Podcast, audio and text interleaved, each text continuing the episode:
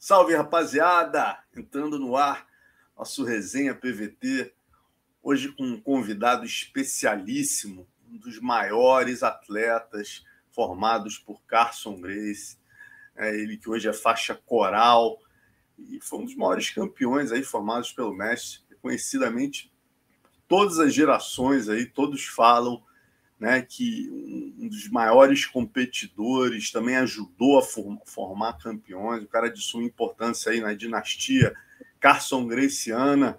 Cássio Cardoso, um prazer recebê-lo aqui no dia do seu aniversário, né, meu amigo? Parabéns, primeiramente. Pô, muito obrigado, Alonso, aí, pela oportunidade eu fico muito feliz em ver o seu crescimento. Eu acompanhei desde o começo ali aquele tabloide preto e branco lá no Carso. Então, eu acompanho você, sou inscrito no seu canal. Então, meu irmão, meus parabéns. Você merece todo o sucesso do mundo. E obrigado pela oportunidade. Pô, eu que te agradeço, cara. Muita gente sempre pedindo aqui. Cássio Cardoso, pô, é muita história. O cara competiu, o cara era o maior campeão. Pô, tem que contar a história dele. Aí, finalmente conjuntura ali da, do, das estrelas perfeita no dia do seu aniversário aí. Então vamos começar, mestre, falando. É começar como você chegou, né? Te perguntando como você entrou no jiu-jitsu, porque curiosamente você começa com o Hollis Grace. Muita gente te liga direto ao Carson, né? Mas você começou com o Hollis Grace, né? Sim, comecei com o Hollis porque eu contar um pouquinho da minha história no começo. Fica à vontade, muito... irmão. Fica à vontade. Tá bom. Tá bom. Eu, eu, eu era muito medroso, entendeu? Eu, eu sou nascido e criado em Minas Gerais, eu sou de Lavras, sou de Minas. E com dois anos de idade eu fui morar em Brasília. Cheguei de, de Brasília com 10 anos porque os meus pais, eles tinham tem família aqui no Rio, entendeu? E eu fui morar no Arpoador. E aquela galera, né? Aí surfa, aquelas coisas todas, você pô, rolava um, um sanhar, se a porrada comer, porra, eu, na maioria das vezes, apanhava. Quando eu tinha, assim, os meus 15 anos, tinha um, um cara chamado Danilo lá, muito forte, cara, que ele sapecava a molecada. Homem já, entendeu? Formado. E eu era sempre o escolhido. E aí, um dia, eu tomei um pau dele, meu irmão. E aí, tinha uns amigos que treinavam com Rollins. E aí, me convidaram. Treinar jiu-jitsu, não sei o quê, parará. E eu fiquei naquela expectativa, não conhecia. Vamos lá, assistir. O Rhodes magrinho, não entendi nada. Né? Como é que o cara desse pode ser um super campeão? Mas os caras me explicaram o que, que era. Tá, tá, tá, tá, e eu gostei. Meu pai me inscreveu lá na academia do Rhodes e eu comecei a treinar. Conclusão. Apaixonado pelo jiu-jitsu, né? O jiu-jitsu é uma coisa fantástica, né, meu irmão? Eu costumo dizer que eu uso jiu-jitsu em tudo. E aí comecei a treinar. O Rhodes viajava muito para lutar campeonato de sambo e o Carlinhos era o segundo dele, Carlos Grace Júnior. Ah, essa foto rapidinho, só te interrompendo, só para ilustrar que a gente vai falar do Carso agora, essa foto do meu amigo Ricardo Azuri, grande lenda da fotografia e aluno do Rolles, né? Ricardo. Azuri me mandou essa foto, pô, histórica, né? Os dois irmãos aí, frente a frente. É emocionante, né, meu irmão? Mas fala, perdão, te interrompi, vamos lá. Não, não tem problema, fica à vontade quando quiser. É, onde é que eu estava? Me... Você estava no, exatamente no Carlinhos ali, né? Então, e aí o Rhodes viajava, o Carlinhos, muito gente boa, muito generoso, meu pai só pagava uma vez por semana. Porque para mim treinar, para ver se, se eu gostava, se eu não gostava. Enfim, eu, eu apaixonado, cheguei pro Carlinhos, pô, Carlinhos, deixa eu treinar duas vezes por semana. O Carlinhos deixava. E eu gosto muito do Carlinhos, sabe? O Carlinhos me ajudou muito no começo e tal. E aí o Rhodes chegava e tal, aí voltava uma vez por semana, ficava naquela. E eu tinha um amigo de infância, o Zé Lúcio, que treinava com o Cássio. E aí, um belo dia, a gente conversando, falou, pô, tô entrando no Carso, pô, vamos lá pro Carso, conversa com ele, sei o quê, e me levou até o Carso. Conheci o Carso. Carso é um cara, né, todo mundo sabe, maravilhoso, sempre com os braços abertos para as pessoas. E ele falou, pô, vem aí dar uns treinos, não sei o quê. Falei, pô, treino com o Rolly, não sei o quê. Ah, convidou, tá, Zé Lúcio, aí ele me eu fui. Fui, treinei, gostei, fiquei amarradão com ele e tal. E, porra, comecei a treinar com o Cássio, troquei, entendeu? Porque era no mesmo prédio ali na Figueira do Magalhães. E aí troquei, fiquei com, com o Cássio. O primeiro mês eu paguei, o segundo mês ele vira para mim e fala assim: Ô bichão, o negócio é o seguinte, não precisa mais pagar a academia, não. Me ajuda a dar aula aqui. Você já imaginou isso na minha cabeça? Eu, faixa branca, o mestre chegar para mim e falar assim: você vai me ajudar a dar aula para as crianças? Eu fiquei fascinado, Alonso. Fiquei maravilhado. Então, eu morava na academia, de manhã, de tarde, de noite. Eu dava, dava aula para as crianças, ficava lá, ficava lá, fui ficando, fui ficando. E aí migrei para o Cássio e aí as coisas foram embora. Porra, muito bacana, cara. E você não é a primeira pessoa né, que me fala exatamente dessa migração natural, né? Eles dizem, olha quem está na área, Una. Una de Una. Querida. Una, galo número um aí. Tem uma galerona aqui com a gente, rapaz. Irã Vieira, Alexandre Neres, Rob Lopes. Pô, galera, já aqui, pô, MMA Debate Floresta, nosso amigo em comum. Gente também pô, faz um excelente trabalho jornalístico aí no mundo da luta. E a galera já mandando perguntas, mas galera, vamos devagar, que vamos na ordem cronológica aqui. Depois eu vou passar algumas interações de vocês para o mestre, mas vamos na ordem cronológica. Aí quer dizer, você chega na academia do Carson, né? E aí como é que que, que muda assim? Assim, como é que era? É, você vinha de um clima, né? Do, do, do Hollis, é, era a mesma área, mas o que, que se sentiu ali que mudou em termos de atmosfera do Hollis para o Carson? Eu senti aquela, aquela, aquela energia de rinha de galo mesmo, sabe? sabia da existência do, do, amor do Cássio por Galo. Depois te contar a história do Galo, tu vai pirar, Alonso. E cada uma, meu irmão. Aí eu senti aquela energia de, de rinha de galo mesmo, sabe? É uma coisa bem forte. E, porra, bacana. E aí, é, como é que você começa já na faixa azul? Você começa logo a competição? Quanto tempo depois de você entrar no Carson que você começa a entrar nas competições? Então, teve um campeonato em Mojimirim que o Rolles levou uma rapaziada. Eu tinha uns cinco meses, ganhei faixa azul, acho que quatro, cinco meses, o Carson me deu. E eu pedi para ir e o Rolles deixou. Eu não me lembro se ele me convidou, se eu pedi, não me lembro. Eu sei que eu falei com o Cássio, o Cássio autorizou. Eu fui para Mojimirim com ele num campeonato. Uma galera do Rolles, no ônibus. Pô, foi uma coisa super divertida, cara, sabe? E chegando lá, meu irmão, foi Primeiro campeonato, imagina. Rod me bota com faixa roxa. Mais pesado que eu. Vai lutar com aquele cara ali, não sei o quê. O Rod era muito positivo, né? Vamos lá, vamos lá, vamos lá. Era muito estilo Carson também, né? O Rod era fantástico, né, cara? Tá bom, tá bom, tá bom, mestre. Tudo bem, vamos lá, bota lá. E o cara era faixa roxa, era faixa azul, e aí a gente se embolou e eu acabei montando e peguei montado. Depois teve uma segunda luta com outro cara, também nesse mesmo nível de roxa, eu azul. Também fui lá, peguei no braço. E aí fiquei bem empolgado, gostei de competir. Voltei para o Rio com o pessoal e o Carson me deu os parabéns. Pô, legal, o Rod me falou que você fez boas lutas, não sei o quê. Então fiquei assim super né, empolgado. Porra, muito legal, cara. E, quer dizer, aí depois você é, quais foram as suas principais competições na, na, na, na, roxa ali, a partir da azul? Que, quais foram as suas principais competições? Na verdade, na, na faixa azul ou na roxa, porque eu não é, você... muito na faixa azul, muito. Pode, pode ir na azul, então. Fala da então, azul primeiro. Então tá. Eu lembro de algumas mais importantes, tá? Eu vou te narrar aqui. Na verdade, foi a primeira luta oficial no Clube de Regatas do Flamengo em 1980. Eu lutei com 17 anos juvenil o bagulho já começou doido. Peguei um aluno do Kyoto, esse meu amigo do arpoador que me levou para o Rolles, falou, Cássio, vai pegar um cara duríssimo, eu acho que é sete, oito vezes campeão carioca, o cara é uma fera. E eu já estava ali, sabe, já confiante, entendeu? Eu falei, não, tudo bem. O bagulho começou doido, Alonso. Ele me deu uma. Começou, o Cássio era até bandeira dessa luta.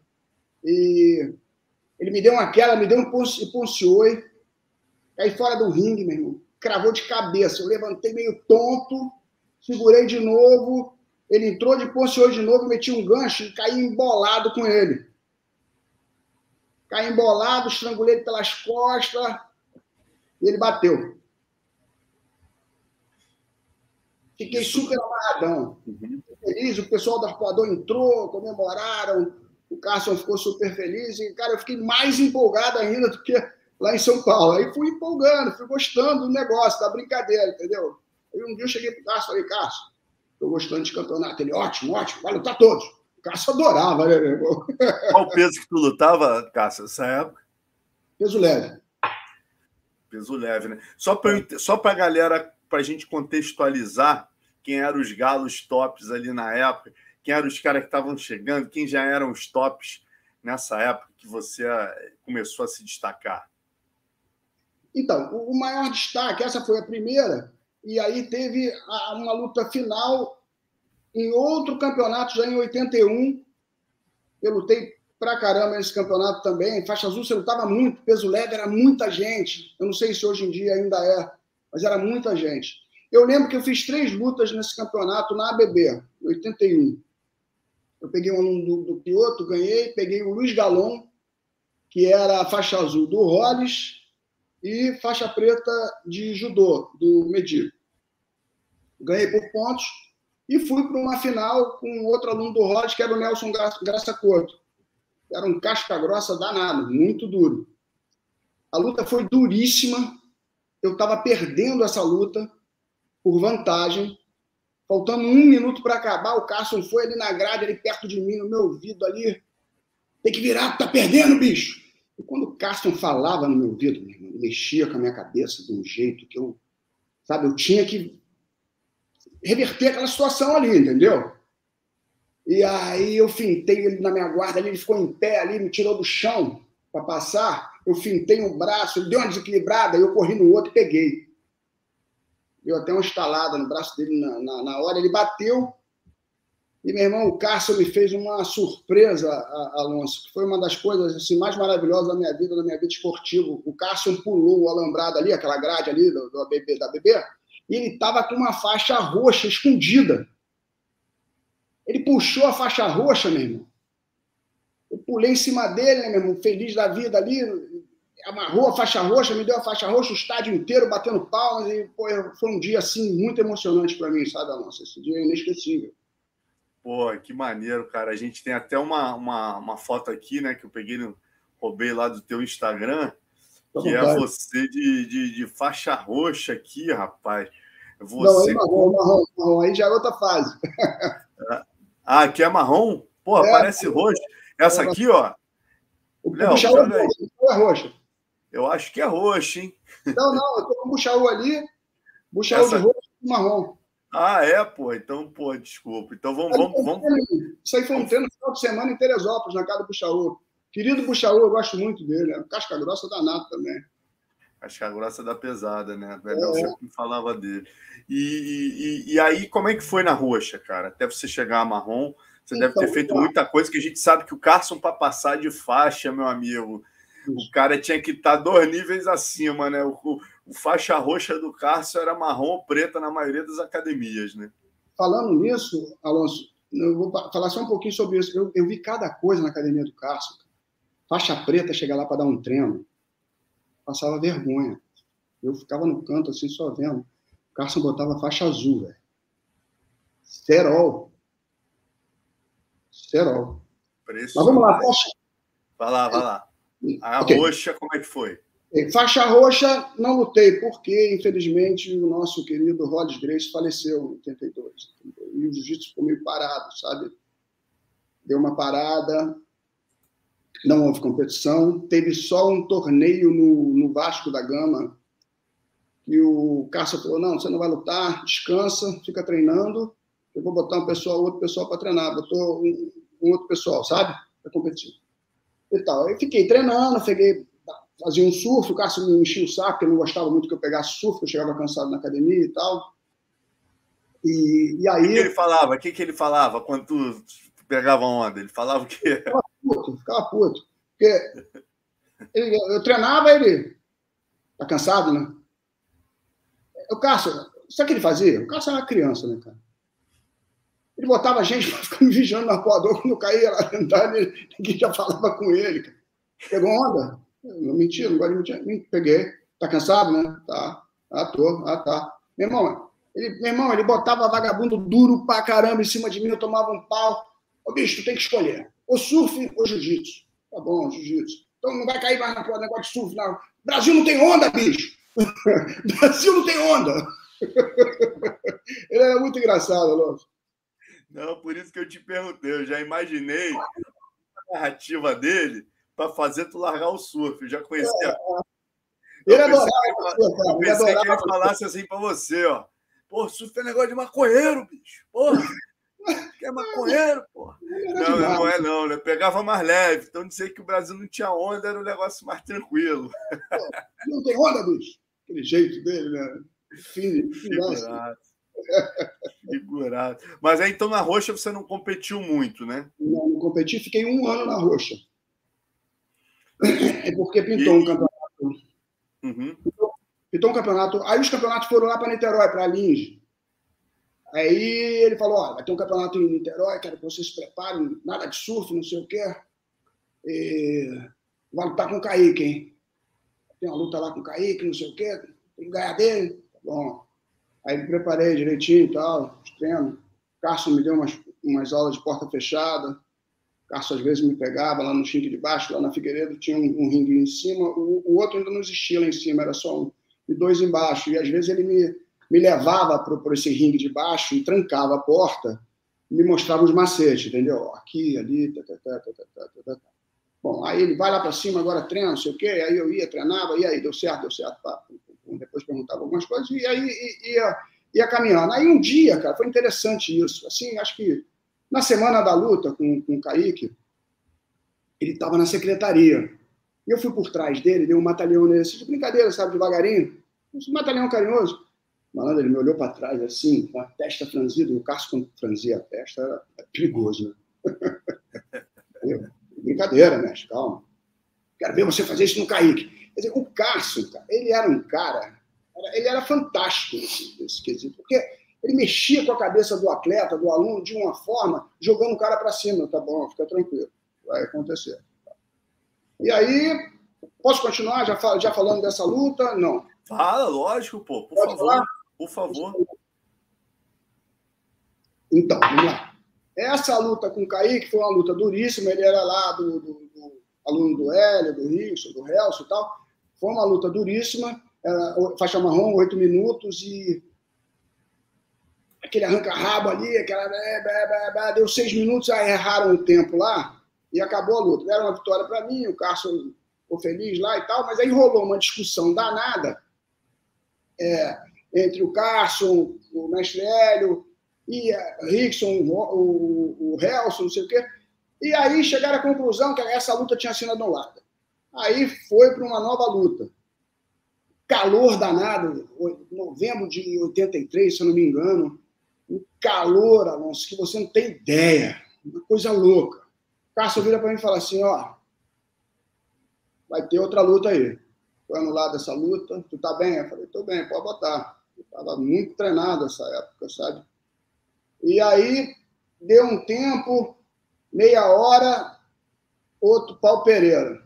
E aí começou a luta, eu fiz um, uns pontos, passei a guarda dele, peguei as costas, montei, e aí depois botei ele na guarda e finalizei ele no braço. O Cássio ficou louco, né? O Cássio entrou, me deu um cataguruma no meio do ringue, começou a gritar, o pessoal da academia invadiu. Pô, foi um dia também assim inesquecível, sabe? Eu fiquei muito feliz esse dia. Porra, legal, cara. Até é, é, tem uma foto aqui, só, só ilustrando aqui, talvez não esteja nem na ordem cronológica, eu achei muito. Não, essa, essa foto eu mostro depois. Eu queria te fazer uma pergunta antes de chegar na faixa marrom. Queria te perguntar o seguinte, cara. Era muito comum na época, né? Todo mundo que eu entrevisto, conversei com o Carcinho aqui, conversei com o Rosado, né? Com Pinduca, e todos eles falavam de competição de wrestling na época, né? Teve até uma famosa aí, tem até uma foto aí que o Léo vai jogar, que é uma clássica, que foram lá para Gama Filho, Pinduca e tal. Essa época você não chegou a competir luta olímpica, não? Não, porque nessa época eu nem treinava, querido. Nem treinava.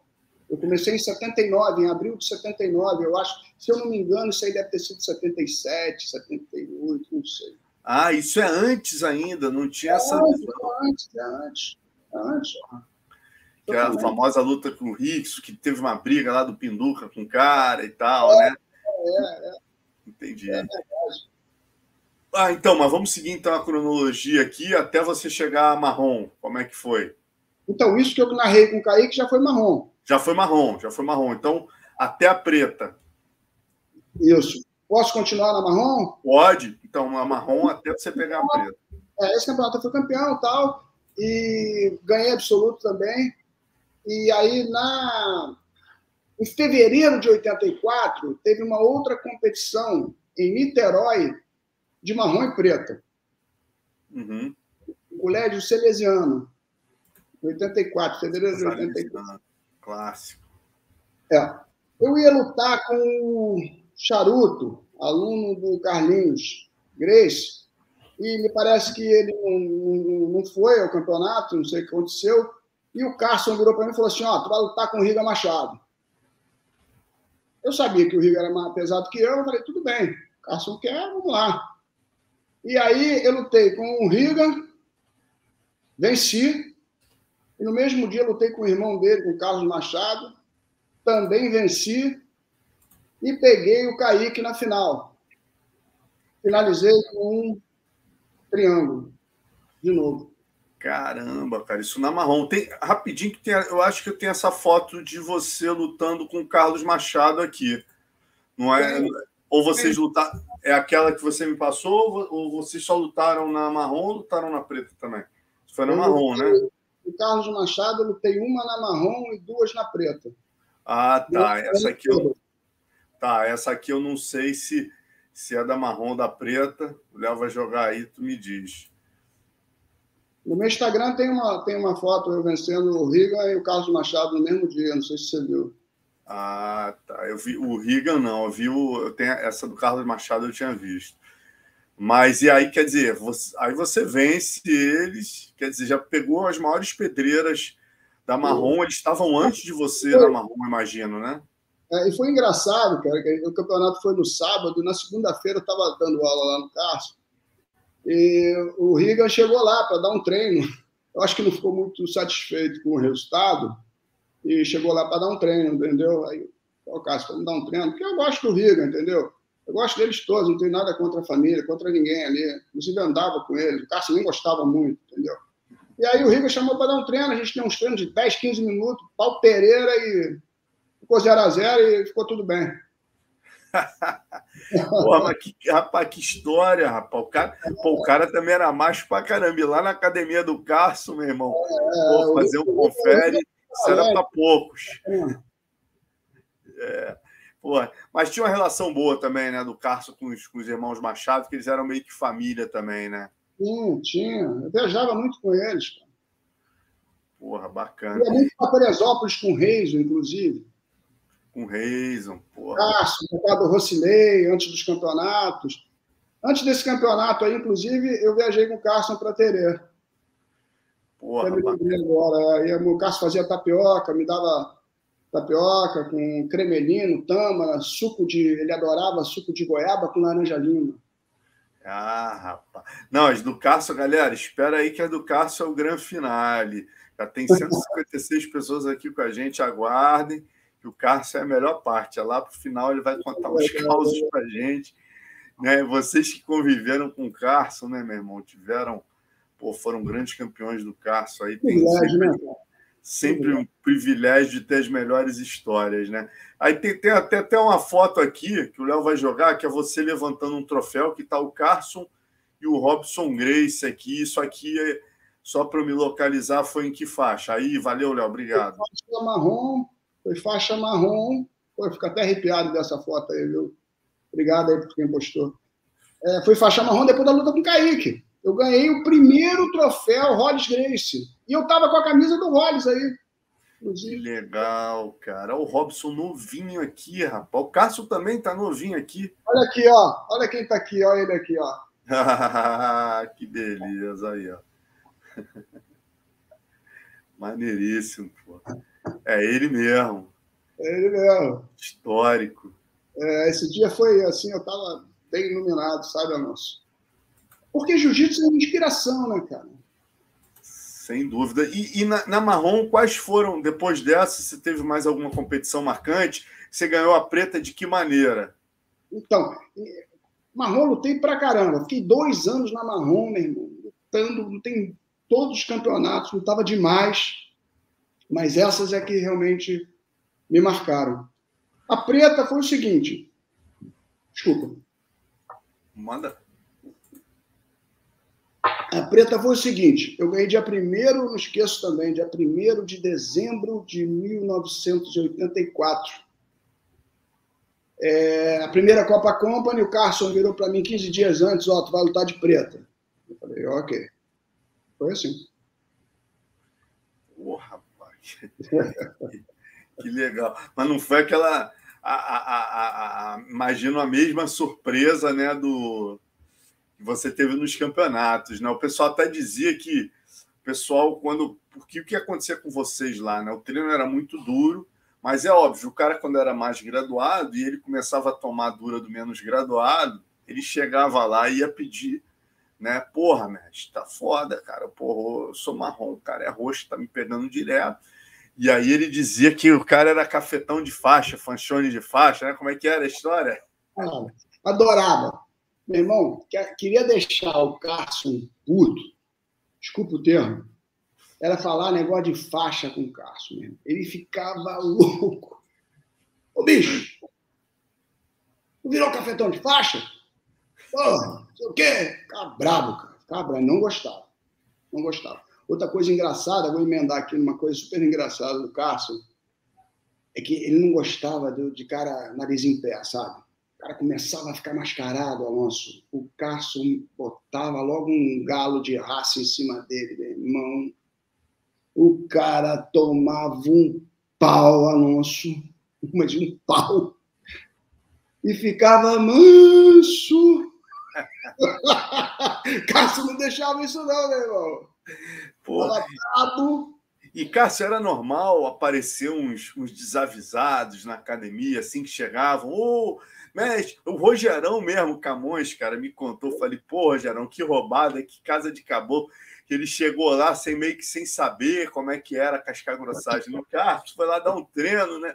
Ô, mestre, eu sou judoca, pô. Aí o Cássio pegava, né? E botava lá, jogava os Cássio Cardoso, os caras mais duros para treinar com, com, com os visitantes. Aí de tudo lá, nossa. A gente estava lá, de repente chegava o cara do boxe, chegava o cara do karatê, do judô, e taekwondo, aikido.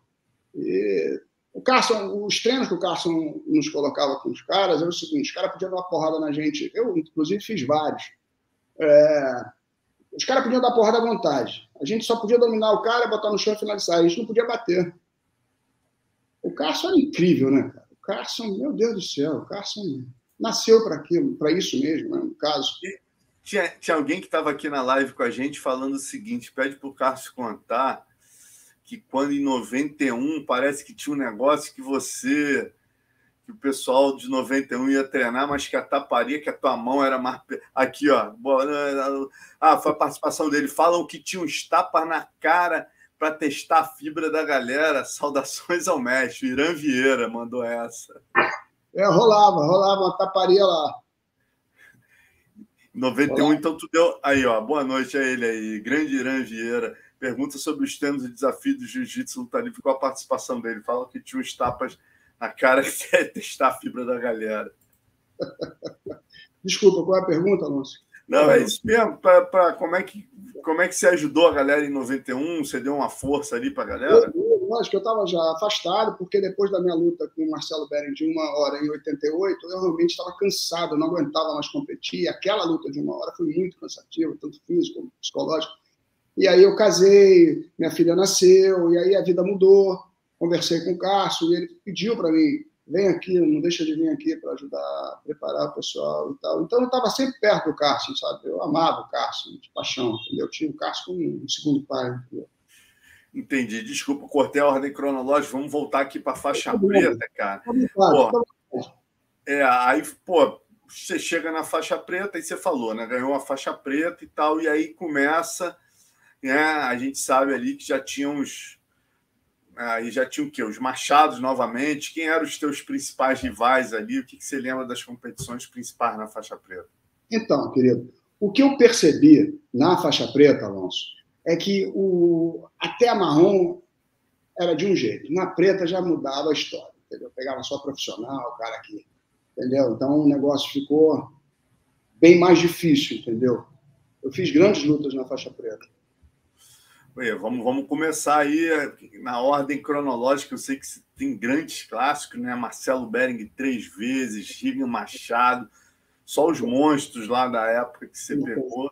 E, e, aí vamos na ordem. Quem foi o primeiro, o primeiro clássico que você pegou na faixa preta? A minha primeira luta na faixa preta foi com, com o Gersinho do Oswaldo Alves. Venci.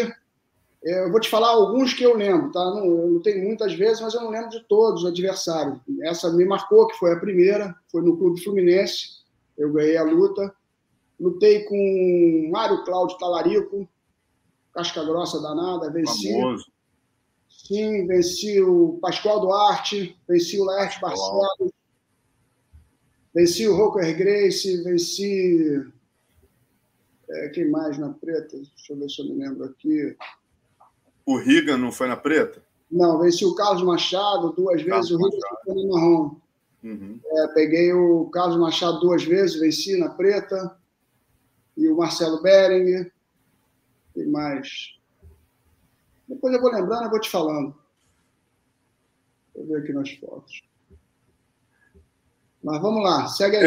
É, é uma, vamos, vamos para o clássico, né? A trilogia com Marcelo Bering, que inclusive eu estava vendo uma live sua, né? Você falando da importância do judô, você pode até engatar os dois assuntos, né? Que você fala que na primeira luta com Marcelo, o judô acabou sendo um diferencial. Fala, fala Treinei, treinei, foi, treinei judô no Flamengo com o Edgar Wallace, gente boníssima, me deu uma boa base.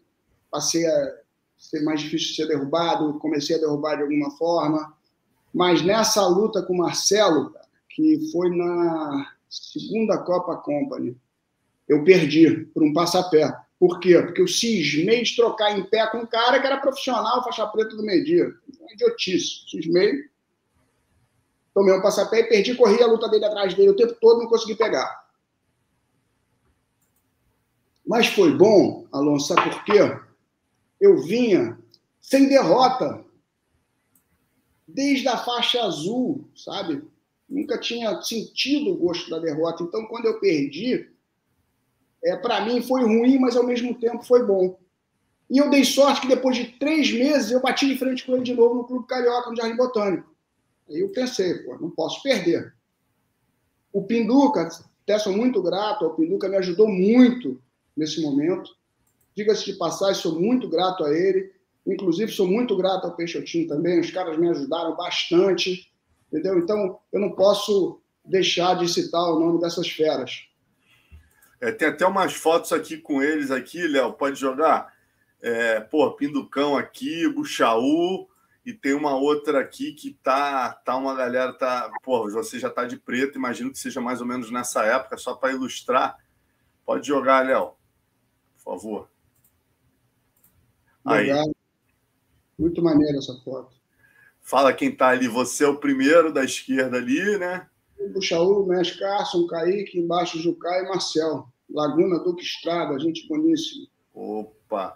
E tem uma outra que estão só os quatro, Léo que eu botei anteriormente. Essa aí, ó. É, essa aí eu estava recém-graduado. Cara de garoto aí, rapaz. É, é, é.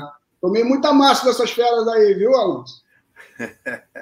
Kaique e Zé Eduardo também me ajudaram muito. Tem uma passagem de guarda que o Kaique me ensinou muito forte. O Kaique, inclusive, era um excelente passador de guarda. Pinducão, você pegou aquela fase que ele lutou com o Marco Ruas no Maracanãzinho ali? Chegou a ajudar ele no sem kimono ali, contribuir com a? Sim, claro. Claro, foi uma, foi uma pedreira, luta duríssima, né, cara? Aquela, aquele campeonato, aquela, aquele vale tudo, eu assisti. Incrível que pareça, a gente assistiu na beira do ringue, eu estava sentado numa cadeira de, de madeira, e o Rino veio e sentou do meu lado, a gente dividiu uma cadeira de madeira. O Rino também é um cara que eu gosto muito, também fui criado com ele, a gente viajava muito lá para Tereia. Gosto do Rino. Gente fina demais, cara. Fiz uma, fiz uma resenha com ele aqui também há, há tem mais ou menos um mês. É, agora vamos botar, Léo, vamos botando aí para ele ir narrando, né? Que a gente já falou da primeira luta dele com o Marcelo Bering, que ele perdeu o passapé, né? Aí teve a segunda, aí vai narrando, que o Léo vai jogar as fotos aí. Eu acho que essa foto é da terceira, Léo. Segura só um pouquinho para ele falar da segunda, a gente fala da terceira no, no Rocks Roller, né? Que foi uma hora. Deixa eu só te falar um pouquinho, te cortar, sair um pouquinho da, da estrada. Sim, Nessa sim. época, é, a gente treinava muito sábado e domingo, sabe? À tarde, o Carson pediu até para eu dar uma força para a rapaziada. E essa galera tudo treinava, todas treinavam, todos treinavam comigo, sabe, Alonso? Nesse sábado e domingo, três horas da tarde. O Murilo, o Bela Riva, é, Bolão, o Valide acho que ainda não estava. É, quem mais? Marcel, Jucá, essa, essa galera toda, eu vejo eles aí agora, pô, dando aula, ganhando grana com jiu-jitsu, sabe? Super é, é, para frente aí nas coisas, né, cara? Então eu fico muito honrado de ter ajudado esses caras, sabe? Inclusive, cara, a Guarda de la Riva, vou te contar como é que surgiu essa Guarda de la Riva. Opa, boa! Essa Guarda de la Riva, ela surgiu da seguinte forma. Nas aulas particulares que o Carson me dava de porta fechada, eu estava com facilidade de cruzar, nessa época, exatamente por isso que eu estou também te contando esse assunto. Eu cruzava a perna por trás, eu estava com facilidade de cruzar aquela perna por trás ali. Eu falei, Cássio, eu estou com facilidade de cruzar essa perna. Tem uma posição que eu possa raspar aqui?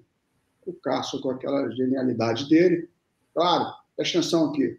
Pega na faixa, domina o braço e capota. E eu comecei a fazer. Ele falou, vai treinar lá. E comecei a fazer. Tá, tá, tá. E o Dela Rey fazia umas aulas de vez em quando comigo.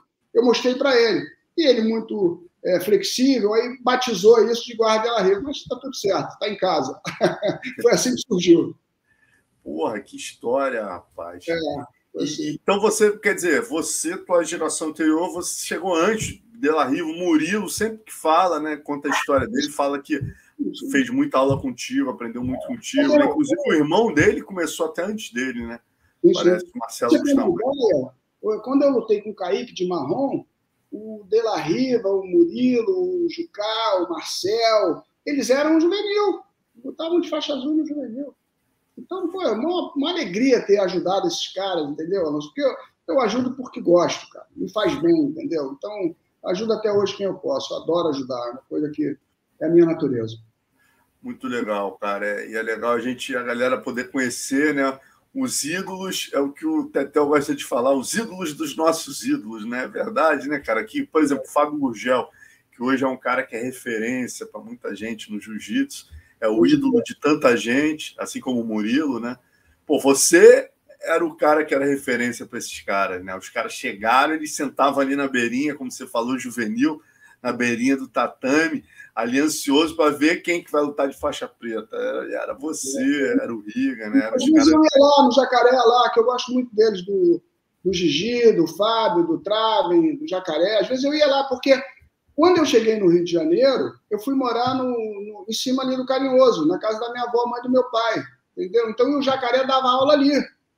E eu gostava muito dos garotos, entendeu? Eles bem, eram bem novos. E às vezes eu ia lá, dava um rolinho lá, visitava o Jacaré. Eu gosto muito do Jacaré, Romero Cavalcante. Jacaré que é aluno do Rolly, você devia conhecer é, ele ali da...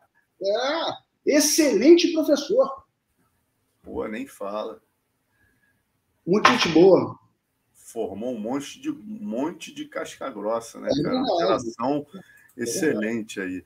Então, vamos seguindo. Aí, falando dessas suas lutas, seus clássicos com Marcelo Bering. Você falou o primeiro que você perdeu com o Passapé. Como é que foi o segundo? O segundo foi uma luta duríssima no Carioca. Eu ganhei por. Não foi nem pontos, cara, foi vantagem. Foi uma luta dura, mas eu venci.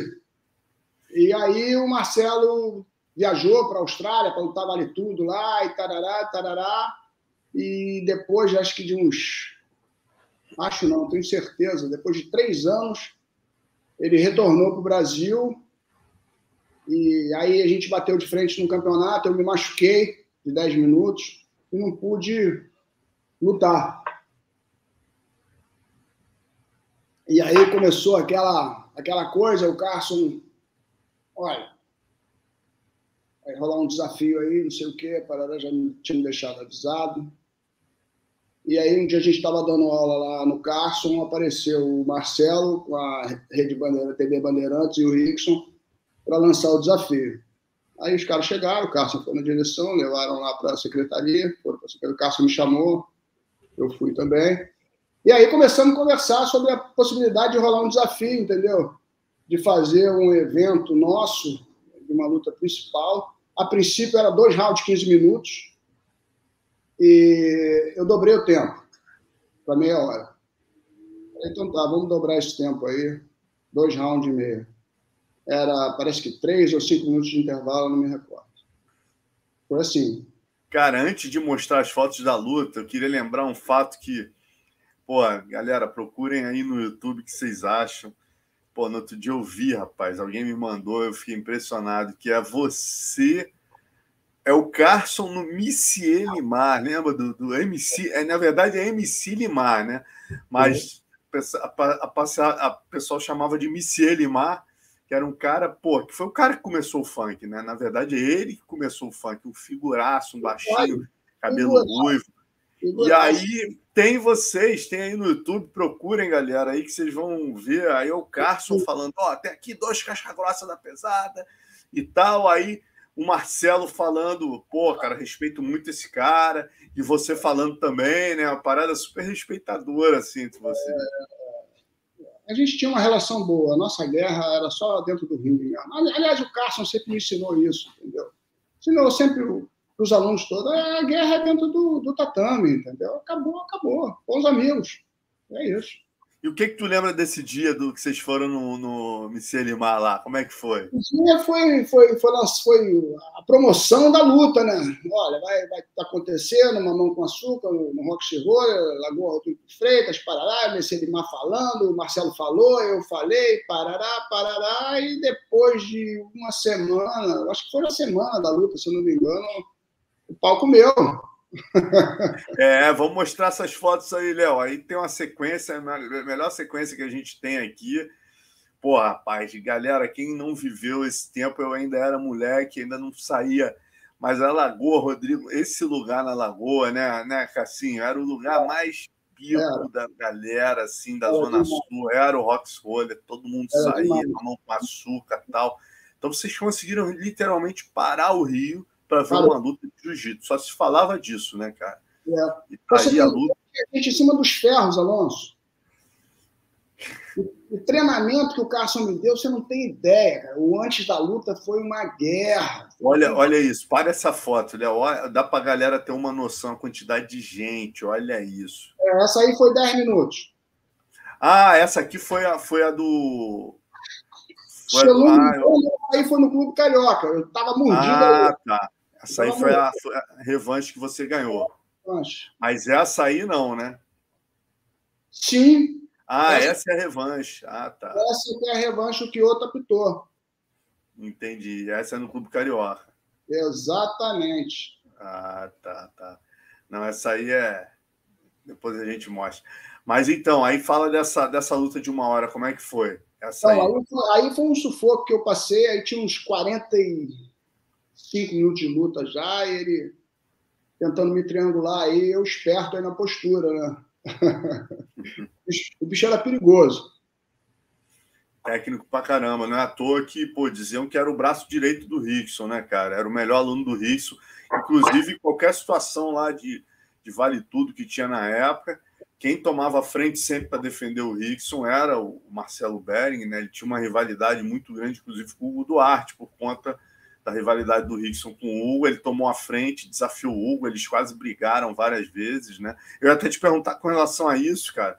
Você é um cara tranquilão com relação a esse negócio de, de rivalidade, mas como é que foi viver essa fase? Você ainda pegou, né, o, é, o, o, ápice ali, no final dos anos 80, início dos anos 90, do jiu-jitsu com a luta livre? Você teve algum episódio de entrevero com o pessoal da luta livre ou não? nunca, nunca tive. Inclusive, fui lá para ajudar, eu já estava parado de competição, já estava mais devagar, como eu te falei, é, casado, com filho, dando aula, estava em outra, entendeu? Mas fui lá, ajudei, treinei com o pessoal, participei.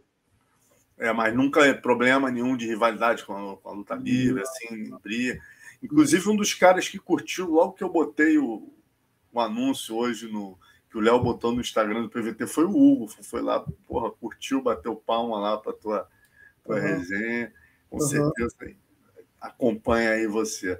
Mas então, se, seguindo aí, quer dizer, essa luta foi uma hora e terminou com quantos pontos? A gente falou ali daquele calorzinho ali, mas você não falou quanto, quanto terminou a luta de uma hora. Então, Foi, foi 6 a 2 para mim. 6 a 2 De quê? Ponto de quê? Como, qual, como é que começou? Como é que foram os pontos? Passei a guarda dele é, três vezes. Foi três passagens de guarda. E ele? Ele embolou uma hora lá e veio para cima e o... o juiz deu dois pontos. Deu dois pontos, né? Mas na regra, na regra da pontuação de hoje seria assim mais de 20 pontos a, a dois. Entendeu? Foi, eu levei bem vantagem na luta. Inclusive tem o, o, vídeo no meu canal do YouTube. Qual é teu canal? Fala aí pra galera assistir lá. É, Cássio Cardoso, BJJ Oficial. Maravilha. Você não tem esse do Michel Limar lá no teu canal, não? Tem? Não tem. Ô, galera, então vamos lá. Léo, se puder, ó, bota aí, por favor, como é que é? Cássio Cardoso. BJJ Oficial. Oficial, vamos seguir lá o mestre. Obrigado. Pô, deve ter muita relíquia aí, ó. Cássio Cardoso, BJJ Oficial. Pô, esse é imperdível, galera. O Carson falando, ah, meu Deus, é, aqui e tal. Pô, é um barato. Quem não conheceu é, o Carson, você conhece o espírito Carson Grace perfeitamente ali naquela apresentação de vocês dois ali, né? É. Bom, então vamos seguindo. Ah, uma outra curiosidade, né? O Marcelo Bering.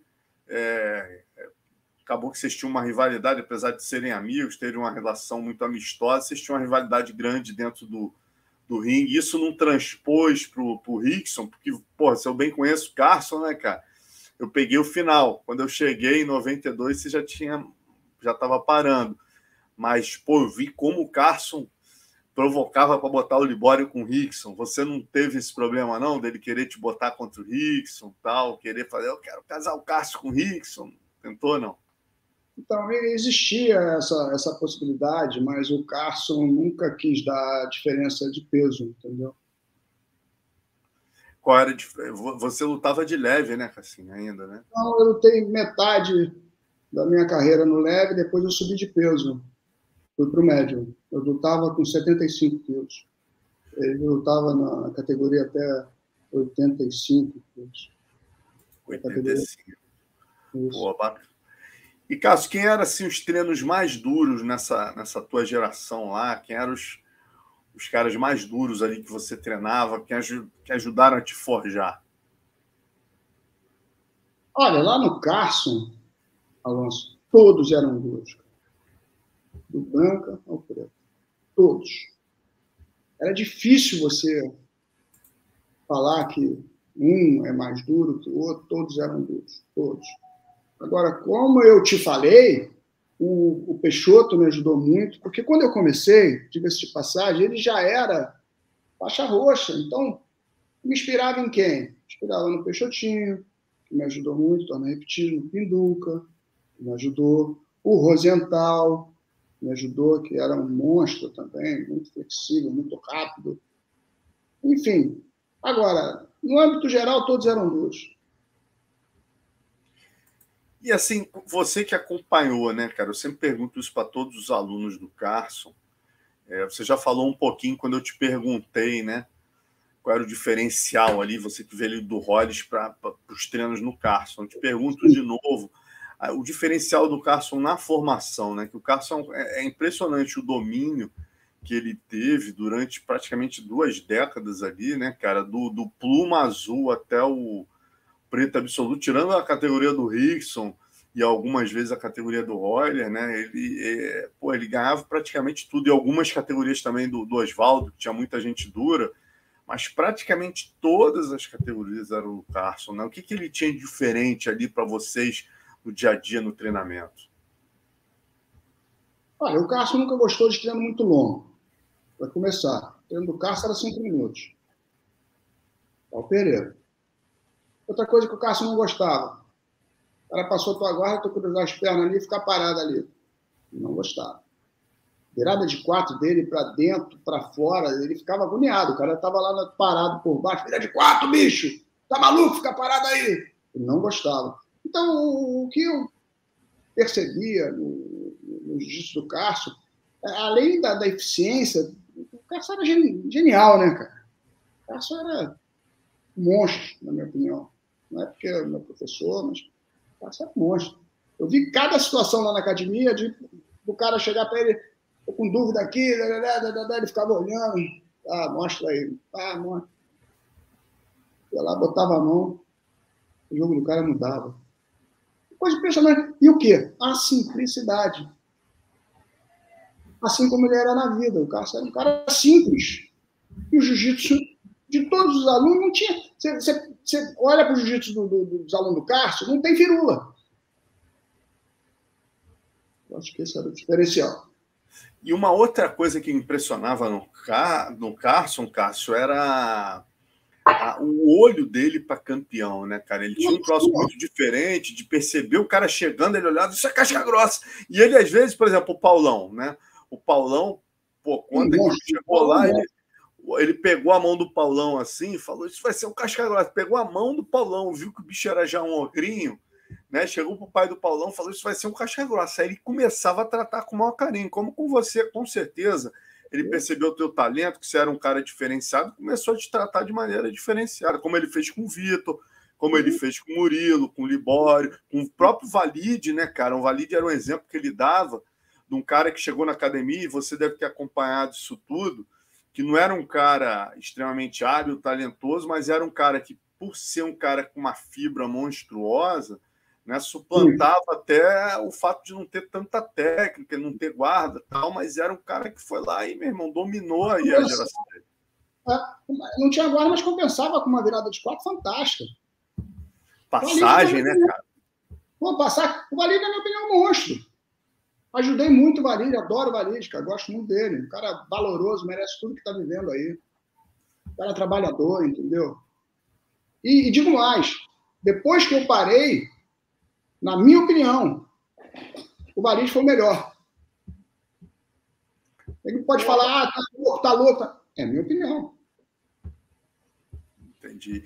E outra coisa, né, cara, é... queria a tua opinião. É, é, Muita gente dizia né, que o Carson era uma, uma escola de bons passadores, né? Mas, pô, isso é relativo, né, cara? Porque você tem, porra, Bolão, De La Riva, Murilo, você, Quer dizer, é, muita gente ali tinha uma guarda diferenciada também, né? É, discordo disso. Discordo. Discorda, quer dizer, também era uma escola de excelentes guardeiros, né? Pô. é verdade, é verdade. Bom, vamos seguir. É... Queria também que você falasse. Eu estava vendo aqui um vídeo seu no YouTube. Achei interessante a história da sua passagem pelo boxe, né, cara? Pô, e achei muito legal que, pô, eu entrevistei uma vez o Claudinho e ele fala muito do, dos Anjos, que foi um cara que mudou a vida dele, né? Totalmente. Ali foi um que deu oportunidade para ele e mudou a tua também, né? Teve, foi um cara que teve uma importância grande para você. Conta aí sim. como é que foi essa tua teu encontro com ele. Sim, sim. O Edson, pô, eu adoro o Edson, mora em Miami, advogado, um cara muito bacana, inteligentíssimo, muito técnico. Se eu não me engano, ele foi campeão sul-americano de boxe. Um craque, cara. E eu tinha um amigo de infância, o Marcos Linhares, que ele treinava boxe. Ele falou, pô, não quer treinar boxe, não? Não treina boxe, o quê? Eu falei, boxe é legal. Fiquei interessado. Ele me levou lá, na, era numa casa na Gávea, e eu conheci o Edson, a gente ficou amigão. E comecei a treinar, falei com o Carlos, pô, bicho, perigoso, o cara na cabeça. Não, cara, só vou treinar, não sei o quê. O objetivo era só treinar.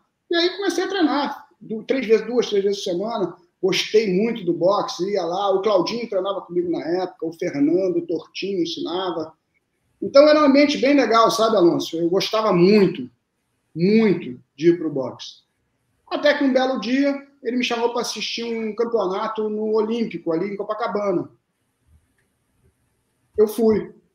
E um atleta da academia perdeu. Não sei porquê, não estou bem e tal. Cheguei para treinar, ele, na segunda-feira, mesmo como se fosse hoje, ele, preciso falar contigo. Falei, fala, mestre, o que houve? Olha, vai ter uma competição daqui a 30 dias no Olímpico, clube. Eu gostaria que você lutasse. Eu falei, eu só tenho um ano de boxe, você acha que dá? Dá. Você quer? Quero. Tá bom. Eu luto. Você vai me preparar? Vou. Aí falei com o Carson. O Carson, pô, de novo, pô, um cara na cabeça. Pô, cuidado, isso aqui. Falei, não, cara, você também treinou boxe, deixa eu treinar um pouco também, deixa eu lutar. Fazer só uma luta, primeiro, só fazer uma luta só. Falei pro Cássio fazer uma luta. E aí fui pra luta, fui bem, o Cássio foi no vestiário e tal, lá no vestiário, entrou. E você tá bem, tá nervoso? Falei, não, tá tudo ótimo. E aí fui pro, fui pro pau, três rounds, cinco, e ganhei a luta. Os juízes deram empate, porque eu cruzava com o cotovelo um pouco antes. O meu professor Edson falou que eu venci. Eu ganhei até esse troféuzinho aqui do Melhor da Noite. Eu guardo com o maior carinho. Porra, que bacana. É. Maneiríssimo. Foi legal, parou Copacabana, cara. O, o mestre Hélio Grace foi, foi uma galera, o Rickson foi. Foi bem legal, cara. Foi bem legal. Foi uma Rickson experiência. foi também. Foi, foi, foi uma experiência super legal, porque ali eu percebi que o boxe ou você bate ou você apanha, sabe, Alonso? O jiu-jitsu não nos dá a possibilidade de nós respirarmos durante o combate. Entendi, entendi. Agora, Cassim, por que, que você não migrou, não, não, não migrou para o MMA, para o Vale Tudo na época, né? Que foi, eu lembro, eu mais ou menos sei, entendo é, exatamente o timing, né, cara? Porque você é da geração anterior, quando começa a virada em 93 com o Royce, né? Que, que, começa a ter o um mercado, e aí a geração que você ensinou, Zé Mário, Murilo, é, Valide, Crezinho, essa galera vai lá e usufrui, mas você já estava parando, né? Exatamente, foi isso que aconteceu. O que aconteceu? Eu estava parado, mas em 95, o Cássio estava na Califórnia, me ligou. Ah, vai tentar a luta no Japão, o que quer fazer? Eu falei, pô, tô sem treinar desde 88. Ah, mas, pô, dá, dá, dá para treinar aquele jeito do Cássio, né? E ele pediu, faltavam três meses, eu comecei a treinar para essa, essa, esse evento que ia rolar no Japão. Fui para Califórnia, encontrei com ele, tal, ele me treinou, tarará, tarará. Tu acredita que dez dias antes os caras mudaram a regra? Se botasse a mão na gorda, parava a luta. O Cássio falou: os caras estão querendo mudar a regra, tu não vai lutar. Eu vai lutar. Eu falei, pô, mas será? Não vai lutar, bicho, esquece. Aí não lutei. Voltei para o Rio bem assim, sabe, triste, sabe, porque fui para lá, investi, gastei, tá, não aconteceu, mas Deus não quis. Assim foi. Mas você pegou essa galera é, chegando, né, Cassim? Então, exatamente em 95 é o Alan voando, é o Vitinho começando a aparecer, Zé Mário, Valide, Carlão, toda essa galera, né? Foi, foi, foi bem legal. Ia lá, treinava com eles. Bem legal. Maneiro, cara, maneiro. E, e falando do, do, do Carso em si, né, cara, da tua relação com ele, é, é, como é que era o convívio, assim, porque o Cássio tem uma coisa que é única, né, Cássio, assim, é, todo mestre, ele acaba tendo uma distância dos alunos, né, isso é uma coisa que a gente vê em praticamente todas as academias, por mais é. Ele, ele é um cara admirado, ele é um cara venerado pelos alunos no jiu-jitsu, mas existe uma distância, você não anda com o teu mestre, né, cara, e o Cássio é diferente de tudo isso, ele é um cara que é, ele é amigo dos alunos, né? E, e, assim, ele conseguiu uma coisa incrível. Ele não perdia o respeito de vocês. Eu vi, isso era uma coisa que eu ficava chocado, porque é, vocês brincavam com o Carson, tinham brincadeira de poderosidade, tudo isso e tal, mas, porra, na hora do tatame ali, o respeito se mantinha, né, cara? Ele não gostava de falta de respeito, é uma coisa que incomodava ele. Cara muito falador, cara muito falador também, ele ficava bravo, negócio de cara falador, entendeu? Então é que eu nunca gostei de falar muito, entendeu? Não gosto de falar na minha, porque na época de competição na minha, não gostava. Aprendi isso com o Carson, sabe? O Carson ficava bravo. Nunca gostou, se ele tivesse vivo hoje, ele não ia estar apoiando o trash talk do MMA, né, Cássio? Como é que é isso? Desculpa. Esse negócio de falar para vender luta, do McGregor, de chegar lá e falar que porra, do Tchau Sonnen dizer que o Anderson é isso, é aquilo, falar da mãe. Bicho, tá falando demais, tá falando demais, bicho. Oh. Ficava bravo, bicho. Tá falando demais, bicho. Ficava bravo. Gostava mesmo. E, e, e assim. Até que legal. Posso contar essa? É, conta, por favor, pô. Isso que eu ia te pedir agora. Vai contando aí. Vamos queria ganhar o Cássio. Era numa situação de Cássio adora, adorava uma sacanagem assim. Aí, quando discutia sério mesmo, queria ganhar o Cássio, era chegar para ele. Ô, Cássio, desculpa. Eu quebrava ele. ele vinha com tudo para cima de mim. Ô, mestre, desculpa. Aí abraçado, já ficava tudo bem. Agora, se crescesse para cima dele, Alonso. Olha, rapaz, eu fico imaginando o Cássio e Forma saindo na porrada. Devia ser uma pedreira, porque uma vez eu dei um treino com ele. Acho que eu não contei isso no programa ainda, não. Posso contar? Por favor, cara, conta isso. É a melhor parte. Pô, você teve a oportunidade de treinar com o Cássio? Estava treinado, passando o cerol em todo mundo faixa marrom nessa época aí. Pô, cara, não treino comigo. Já me pediu duas vezes, o que, que tá vendo? Falei, pô, cara, por favor, quero dar um treino contigo, ver a pressão, como é que é. Tá bom, hoje não, tô cansado. Um dia a gente treina. Aí eu caí na besteira, meu irmão. Semana seguinte, eu cismei que eu queria dar um treino pro Carlos. Tá bom, vamos treinar. Aí botou o kimono, tá, me mostrou uma posição. Tá, tá, tá. Quer fazer o quê? Ficar por cima ou por baixo? Sei lá, mas você que manda. Aí, tá, vou passar a tua guarda aí. Alonso, passou minha guarda em 30 segundos, passou pro meu lado, meu irmão, comecei a me ajeitar para sair, não teve jeito, pegou no americano. Acabou. Quatro minutos de luta. Dei um beijo nele, agradeci. Porra, Cássio, que pressão, né? Deus Imagina você em forma. Aí ficava assim, meu Deus. É. Tá bobeando aqui, ele me mostrou. Aí eu, pô. E depois, né, Cássio, a, a, geração subsequente não teve essa, esse privilégio que você teve. É, graças é, a Deus eu fui, fui, abençoado, viu, cara? O Cássio é... a porta, os caras ficavam olhando pelo buraco da fechadura, eu ia lá, botava uma camisa. eu queria, né, meu irmão? Pô, tem muitas coisas que a gente não pode mostrar, né, cara? Pô, que já na geração dos anos 90, ali que eu comecei a cobrir, eu lembro que eu ia lá, eu lembro, eu lembro. lá embaixo tomando, tomando o açaizão dele com o Paquetá. Aí ele subia só na, na, Quando tinha as competições lá, ele subia e se fechava naquele dojozinho lá e falava: Ó, aí era seletiva, meu irmão. Eu falava que isso, devo sentado em cima das prateleiras assim.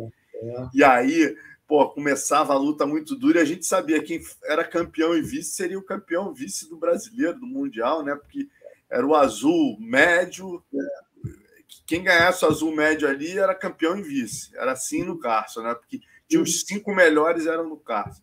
É. Irmão, aí pô, começava o treino, um jogava o outro na parede. Ele, eu vou embora, tem muita poderosidade. Aí o pessoal, calma aí, mestre. Ele era o mais poderoso, né, Alonso? É. Nossa, era poderosíssimo, né, bicho? Poderosíssimo. Pô, era o mais poderoso. E, o que que tu lembra das poderosidades dele aí? Conta uns casos engraçados aí pra galera. Do Galo, fala, fala do Galo aí, fala do Galo. Pô, do Galo? Pô. É. Treino de 10 a meio-dia, pá, treinando, pá, almoçar. Vamos, mas adorava estar com o carro. Minha alegria é estar com o carro, adorava estar do lado do carro. Sua energia é maravilhosa, né? É, vamos ali almoçar. Vamos ali almoçar. Presta atenção, vamos ali almoçar. Aí, tá, vou tomar um banho desse, tá? Vai rápido, bicho. Tá bom, eu tô com pressa. Depois eu entendi porque que ele estava com pressa. Cada briga de galo que a gente ia em Sepeti, porque vamos almoçar logo ali. Aí tomei um banho e desci, pá. Ele tinha um Fusca. Vambora, bicho, vambora, tô atrasado. Aí abriu a porta assim, entrou, já, o carro já estava aberto. Entra aí. Aí eu falei, aí abri a porta, o banco não tinha o banco do, do carona, e o banco de trás lotado de galo. Aí eu olhei aquilo e falei, pô, um fedor de galo, galinha. Eu falei, pô, Carlos, que isso? Onde é que eu vou entrar? Não, entra aí atrás, bicho, entra aí atrás, porra. Os galos são gente boa, são mansos, pode entrar. Aí entrei, os galos pulando para cima, para baixo, uma loucura. Meu irmão, aí fomos para Sepetiva, chegamos lá, ele tinha um amigo lá chamado Lopes, gente boa pra caramba lá. Aí sentamos, almoçamos, não sei o quê, depois do almoço dá um sono. Eu falei, pô, mas não tem um lugarzinho para tirar um cochilo, não? Tem, claro, pô. Deita aí no banco, aqueles bancos compridos de madeira. Deita aí no banco. Eu falei, mas não tem travesseiro, não? Mas não, não tem. Bota a camisa, tira a camisa, bota a camisa, bicho. Pô, na maior naturalidade, velho. Eu tava, tirei o cochilo lá, depois fomos para de Gado, depois voltamos para Zona Sul. Isso, vamos ali. Saí da academia lá da Figueiredo meio-dia. Cheguei aqui na, na, Zona Sul, morava ali no Arpoador, 7, 8 horas da noite. Só para ter ideia. Cara, me lembrou até a história do Pinduca também, né? Que que ele chamou o Pinduca. Vamos ali rapidinho. Era Teresópolis, porra, vamos botar comida pro cachorro.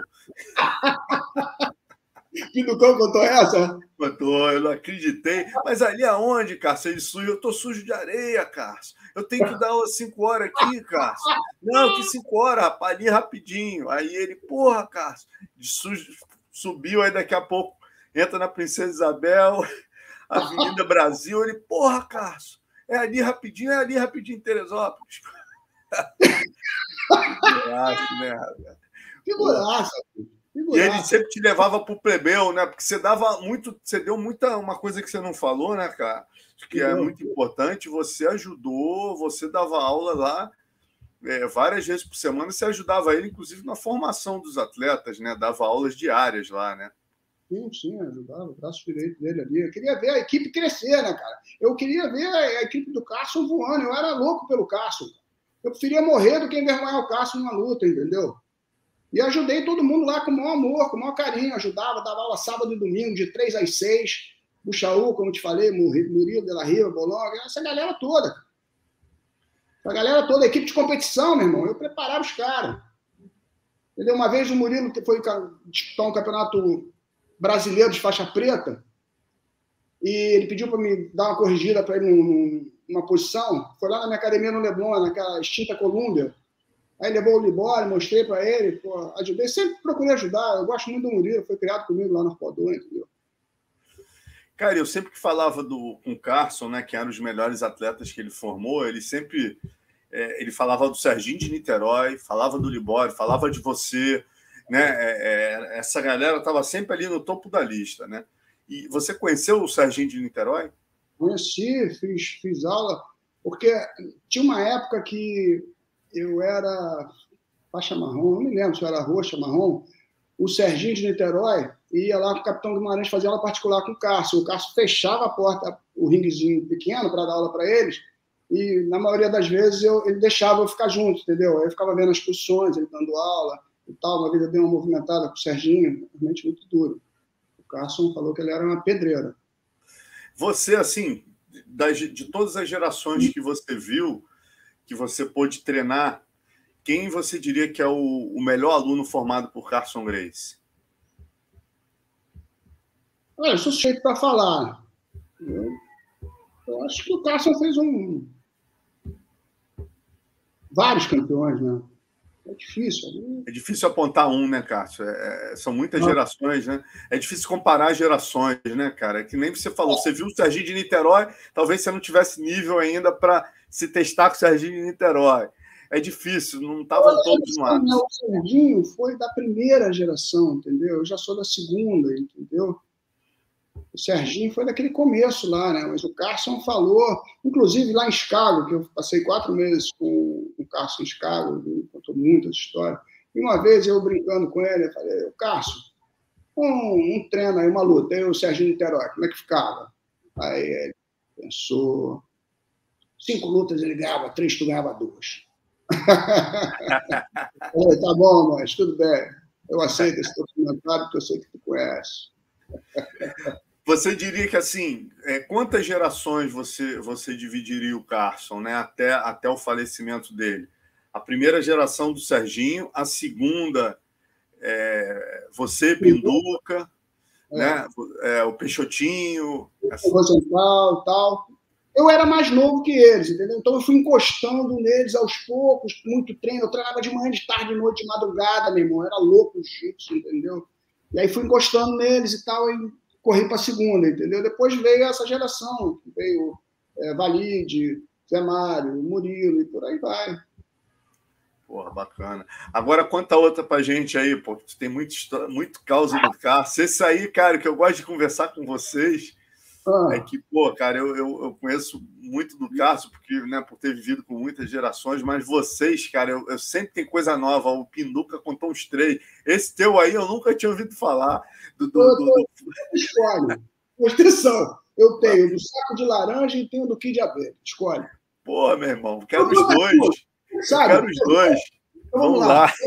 Eu vou primeiro. Vamos, vamos pro saco de laranja. Saco de laranja? Meu aniversário na casa do Ricardo Jucá. Joaquim Nabuco. todo mundo lá amarradão, todo mundo arrumado, pô, um espetáculo, pô, mó barato, mó, a gente rindo, energia fantástica. Cássio não chega. Para variar, né? Sempre atrasado. Daqui a pouco chega o carro. Cássio chegou, Cássio chegou, Cássio chegou.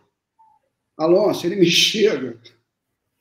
Tênis bermuda, aquele estilo que tu conhece, camisa florida, com um saco de laranja nas costas. Parecia um Papai Noel. Ô, bicho, tô resfriado, tô resfriado. Tive que trazer umas laranjas. Meu irmão, acabou ali, todo mundo chorando de rir, cara. A coisa. O Cássio era um showman, né, cara? É uma loucura. Era um showman. E qual é essa do Kid Abelha aí, que essa eu nunca ouvi falar? Kid Abelha, vamos lá, comigo. Teresópolis e Cássio. Para Teresópolis? Para onde? Para casa lá? Não, não, casa do Rocilei. Tá, eu adorava o Rocilei. Tá, vamos embora. Aí eu tinha um golzinho branco, e estava na, naquela época na moda da, do Kid Abelha, né? Eu adorava Kid Abelha, até gosto, acho uma voz bonita daquela mulher. E aí eu, eu tava ouvindo Kid Abelha, velho. Ele me entra dentro do carro, com a pochete, é claro, né? com aquelas fitas dele, cassete, naquela época era fita. Aí, sentou, bateu a porta. Música é essa, bicho? Eu, porra, Kid Abelha, cara. Legal, gostou? Achando que ele ia gostar, sabe? Na maior inocência. Ô, bicho, que música ruim, rapaz. Tira isso aí, pelo amor de Deus. Que de abelha, o quê, rapaz? Tá louco? Pô, meteu o dedo, tirou a fita, me deu. Na maior naturalidade, enfiou a música francesa dele. Lá vai eu escutando a música francesa até Teresópolis. Alonso. Na maior naturalidade. Eu falei, pô, Cássio, que música é essa? É, tu sabe que eu sou um colecionador. Mas fala, fala, fala. Achando que meu ouvido é pinico, vou ficar ouvindo Kid Abelha, bicho? Pô, revoltado com aquela mulher que cantava no Kid Abelha. Tu sabe que ele com o Alan, né, cara? Tem, tem uma história que o Alan conta que ele, ele expulsou. Parece que o. Não sei se o Alan estava dirigindo.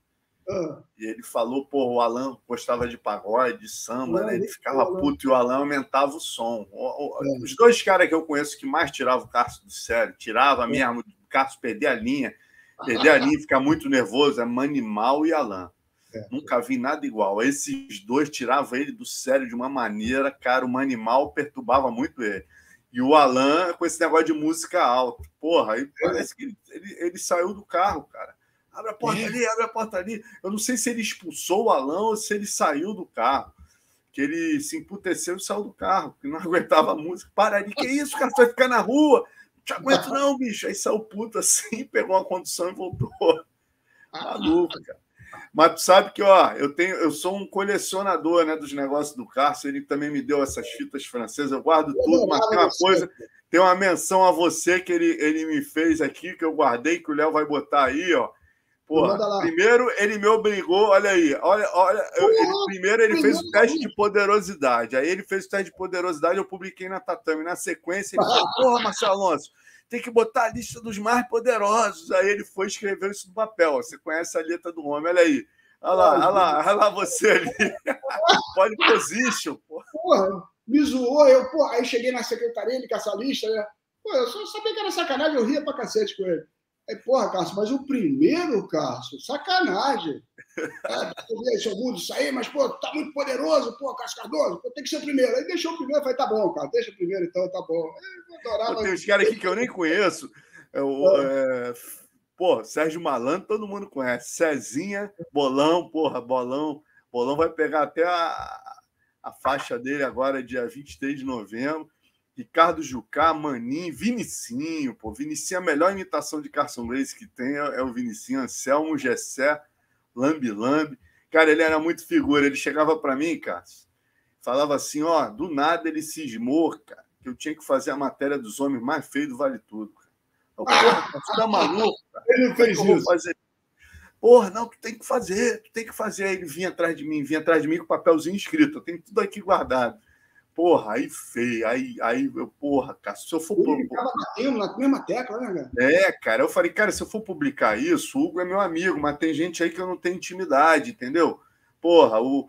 Porra, gente, porra, o Ralph Grace e tal. Aí ele botava um apelido para cada um, os homens mais feios do mundo da luta. Era o Fábio Gurgel, o, o, pô, Hugo Duarte, Ralph Grace, Chuck Liddell, DP do Zulu, e é. tudo com apelido de criança, Carranca do, do não sei o quê. Ele era muito filho. Aí, aí, obrigado, Léo. Aí, Valide, o monstro de Garopaba. Noboru Assari, o monstro do Fujiyama. Hugo Duarte, da Era Quaternária. Ricardão, aberração da natureza. Fábio Gurgel, abominável Homem das Neves. Alan Góes, o galão ao contrário. Mike Burnett, a barata descascada. Ralph Grace, o ET da era moderna, Kevin Jackson, King Kong Jr., Vanderlei Silva, Monstrinho do Crack Crack, Pat Smith, o Alien moderno, Chuck Liddell, Drake do inimigo meu, Dan Henderson, Frankenstein Jr., DP do Acarranque em forma de nariz, Zulu, o Elo Perdido, olha lá, Carson Reis. Figura, né? É, mas essa eu não publiquei, não. Eu falei, nego vai me matar. Eu só publiquei quando ele faleceu, né? Que aí eu falei, porra, aí, aí a galera vai perdoar a, a brincadeira, né? Mas era realmente uma figura única, né? Eu queria te pedir, aproveitando a oportunidade, aquela revista da Tatame sobre a, o maior clássico da história, que a minha luta com o Marcelo de uma hora ficou em primeiro lugar. Se, se você pudesse me é, arrumar essa revista, eu adoraria.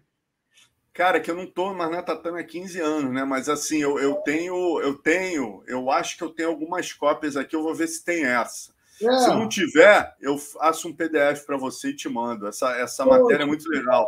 São os maiores é. clássicos da história, a capa é o Rickson, né? É, é. eu que fiz, eu e o Dudu que fizemos. É, aí tem várias lutas tuas. É. Pô, mas vamos seguir aqui. Vou te, pode deixar que eu me comprometo, vou, vou escanear isso para você sim, cara. Não te Agora, mostrei pô... uma coisa. Posso te cortar um minutinho? Lógico, pô, com certeza. Eu te mostrei o troféu da luta com o Marcelo. Ó, de aí, uma hora. rapaz, isso aí. Aqui, ó, também no nome do Rolles. Aqui. Porra. Algumas medalhinhas. Legal, que bom que você guarda isso. Tem um museuzinho. E eu sua academia, uma... né, Cássio? Sua academia é. é. na sua casa, né? Quer dizer, quem quiser treinar. Com... Sim, sim. Eu só dou aulas privadas, sabe? Para esses atores, para delegado da Polícia Federal, Polícia Civil, juiz e tal, empresário. Eu vou lá mais por esse lado, sabe? Eu gosto muito de dar aula particular porque você dá mais atenção para o aluno, sabe? Eu gosto muito, viu? Eu amo dar aula, sabe, Alonso? E, tem, e, e o Léo tem aí uma sequência de fotos aí, inclusive de alguns de algumas celebridades que treinam com você, celebridades cascas grossas aí, Léo, vai jogando aí, tem tem vários aí, tu vai falando um pouquinho deles. Pode ir jogando, Léo. Tem, pô, tem o o Zafir, né, cara? É o primeiro que a gente tem que falar, tá aí o Luciano Zafir, a Milena, grande jornalista. Sim, muito. Gente boníssima. Isso aí foi uma matéria que a gente fez. Aham. Uhum. E, e, o Zafir é, é, conhecido no meio por ser realmente um casca grossa, um cara que já treina há muito tempo. Ele é faixa preta há bastante tempo, né, Cássio? Sim. Ele começou, para você ter uma ideia, Alonso, antes de mim. Caramba. Ele começou, em ele começou em 77. Ele é bem antigo. Porra. Eu lembro que a gente fez também na Tatame uma matéria é, atores lutadores. Foi a capa, era até o era o. Se eu não me engano. Pô, cara, agora eu esqueci quem era a capa, mas a gente fez com tantos, tinham tanta gente, eu fiquei chocado naquela época quanta gente treinava. Mas eu lembro que preto, eu acho que era só o Zafir, tá aí também o, o Marcelo, né? A família Faria. O Marcelo Faria, o Regis Faria, o Reginaldo, muito gente boa. Eu, pô, eu amo essa família, cara. Os caras são meus alunos. Tem o Carlos Marcelo André, é faixa roxa já, né? Casca roxa, casca grossa. Ele é bem duro, bem assim, muito raçudo, sabe? E adora jiu-jitsu. O Regis também já faixa azul e o Carlos André Faria também faixa azul. Tem outros também, tem o Thiago tem Rodrigues. Outro, tem aí, ó, tem aí a foto aí do, pô, esse, esse faixa roxa aqui, eu esqueci o nome dele, ele tá em, ele parece que é um dos que mais treina contigo, né? É, Thiago Rodrigues, inclusive, foi Thiago campeão Rodrigues. várias vezes é, de jiu-jitsu, entendeu? Infanto juvenil. Túlio Beck, um casca grossa danado, Felipe Camargo, filho dele. Ah, esse é o filho dele, cara, com, com a Vera Fischer? Sim. Caramba, cara, que legal. E é. ele continua treinando? Aí, ele e o Thiago. Deu uma parada, deu uma parada, mas treinou bastante. E como é que essa galera chegou em você assim, Cássio? Eu jogo com Margo também, faixa azul. Como é que eles chegaram em você assim? Um, um, um, vai puxando o outro, como é que é? Então, o, o, o Thiago, ele é meu aluno desde que nem era ator. Né? Uhum. O Zafir veio através de um amigo em comum, eu estava em Maresias, e, e aí ele soube que eu estava lá, foi logo depois da luta com o Marcelo, ele pediu pro cara, pô, tô a fim de conhecer o Cássio, não sei o quê.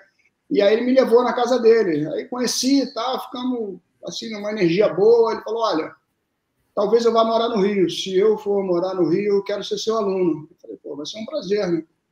E aí assim foi, ele veio para o Rio, me procurou. E a gente fez até uma matéria com o Carson uma vez, aqueles campeonatos que o Carson fazia de, de MMA, lembra? Ah, sim, com certeza. Uhum. Então, eu tenho muito carinho, muito amor pelos caras. Os caras são muito gente boa. Eles adoram jiu-jitsu, usam, falam que mudou a vida deles, treinando jiu-jitsu. Caramba, bem legal essa troca. Muito legal, cara. E hoje você tem uma associação, né, Cássio? Como é que funciona a Associação Cássio Cardoso?